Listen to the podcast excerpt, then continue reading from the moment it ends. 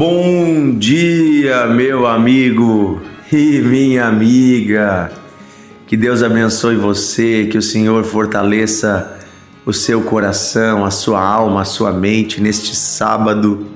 Você possa valorizar, honrar tudo aquilo que Deus colocou em suas mãos, tudo aquilo que o Senhor Deus te deu, especialmente a sua família, as pessoas que estão à sua volta, que você possa compartilhar amor e declarar o seu amor por estas pessoas. Que você, com palavras, possa estar abençoando e trazendo paz à sua família. Amém? Vamos desfrutar da presença de Deus em nossos lares todos os dias. É isso que a palavra de Deus faz, ela transforma lugares, pessoas, ambientes quando ela entra, se nós a praticamos, né? Como diz o texto, né, que sejamos não apenas ouvintes, mas praticantes da palavra de Deus. Para isso serve o devocional, para nos inspirar e nos ajudar a lembrar de tudo aquilo que o Senhor já deixou para nós, as suas bênçãos, as suas promessas, a sua palavra. Estamos conversando a respeito de uma vida pela fé. Vivendo pela fé é um, uma série que estamos fazendo aqui no devocional a partir do texto de Hebreus, capítulo 11, onde fala a respeito da natureza da fé e dos heróis da fé. E nós já vimos aqui a história de muitos homens e mulheres que fizeram a diferença, que guardaram a fé, que guardaram o bom testemunho de Deus. E agora, o escritor do livro de, de Hebreus, no versículo 35 em diante, diz assim: ele já tinha dito né, no início do versículo 35: mulheres pela fé receberam pela ressurreição os seus mortos. É, aqui está falando de Maria, de Marta, da Maria, mãe, mãe de Cristo, pessoas que guardaram a fé e pela fé receberam né, de volta os seus mortos. Aquela viúva da cidade de Naim, é, tantas pessoas que Deus ouviu a oração e ressuscitou alguém da sua família, né? Sabe, esse texto me faz pensar que para Deus nada é impossível. As histórias de ressurreição na Bíblia me fazem pensar nisso. Porque quando alguém morre, acaba a esperança. Acaba a esperança. Você vê os discípulos se desesperando quando Jesus morreu. Você vê Marta e Maria desesperadas quando seu irmão Lázaro morreu. Você vê essa viúva da cidade de Naim, que tinha um único filho e já era viúva, agora o filho morre. Ela está desesperada. Você vê Jairo desesperado porque sua filhinha estava doente e aí ela morre. Em todas estas passagens, Deus intervém nessa história. E Deus traz à vida aquilo que estava morto. É maravilhoso ver que a morte não é um problema para Deus. Na verdade, é o contrário. A morte é o fim de um ciclo e é o início de um outro ciclo, no qual dependemos e estamos totalmente nas mãos de Deus. Diante da morte, apenas Deus pode operar. Sabe que essas pessoas que ressuscitaram, todas elas ressuscitaram e depois acabaram morrendo novamente, exceto um. Há um homem que ressuscitou dentre os mortos e que vive até os dias de hoje e viverá para sempre. O nome dele é Jesus, é o Cristo, o Filho de Deus. Ele ressuscitou ao terceiro dia, mas não com o mesmo corpo como os outros. A ressurreição dos outros foi um, milagre que Deus realizou, dando uma nova chance nesta vida. Porém, a ressurreição de Cristo é chamada de glorificação. É quando o corpo carnal ele é trocado, é substituído por um corpo glorificado. Agora um corpo que não morre nunca mais, um corpo eterno. Quero dizer para você uma coisa, a nossa fé em Cristo não é baseada apenas naquilo que podemos receber nesta terra. Claro que Deus tem muitas bênçãos para nós nesta vida, nesta terra. neste momento até o dia da nossa morte. Deus tem sustento, alimento, trabalho. Deus tem família. Deus tem bênçãos para nós. Deus cuida de nós. Deus tem misericórdia de nós. Porém, as bênçãos de Deus não se estendem apenas para este período em que estamos em um mundo imperfeito marcado pelo pecado. As bênçãos de Deus, Deus quer estendê-las para nós a, a toda a eternidade. Deus quer nos dar a vida eterna. E esta é a maior promessa de Cristo para todos que nele creem. Ele diz: Aquele que crê em mim terá a vida eterna.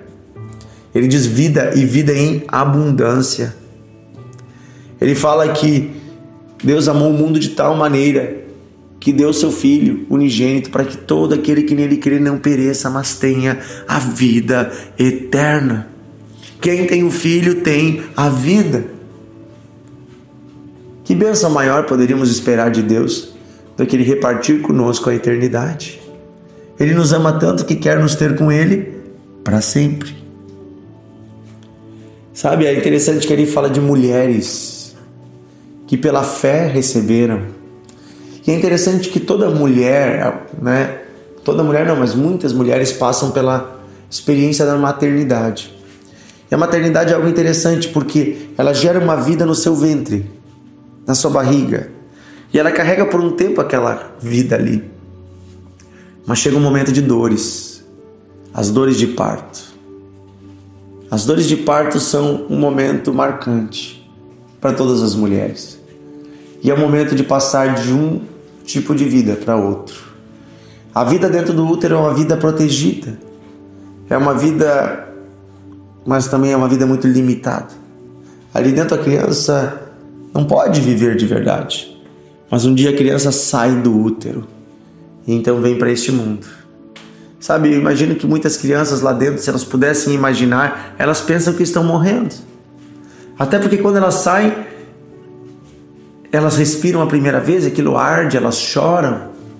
Elas ficam procurando onde é que está a parede do útero, que elas estão acostumadas. Agora elas estão livres. E agora elas são autônomas. Agora elas podem viver esta nova vida. Assim também é a vida eterna.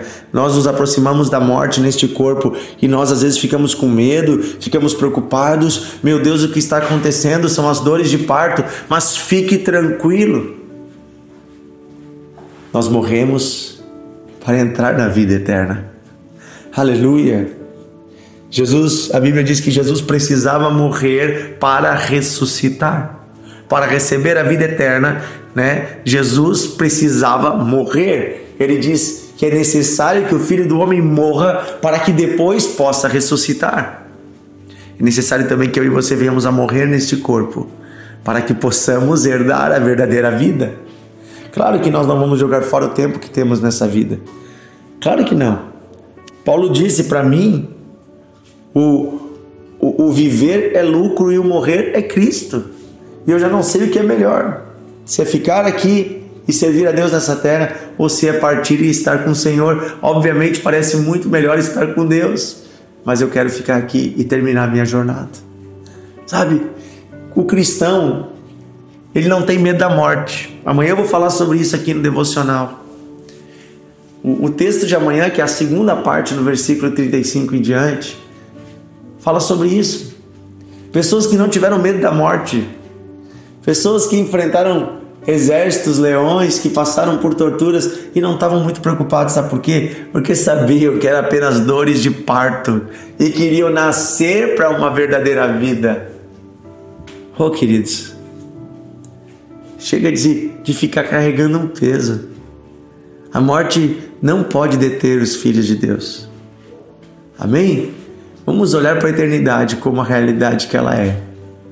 Está chegando para todos nós eternidade, se estivermos unidos com Cristo, herdaremos ela.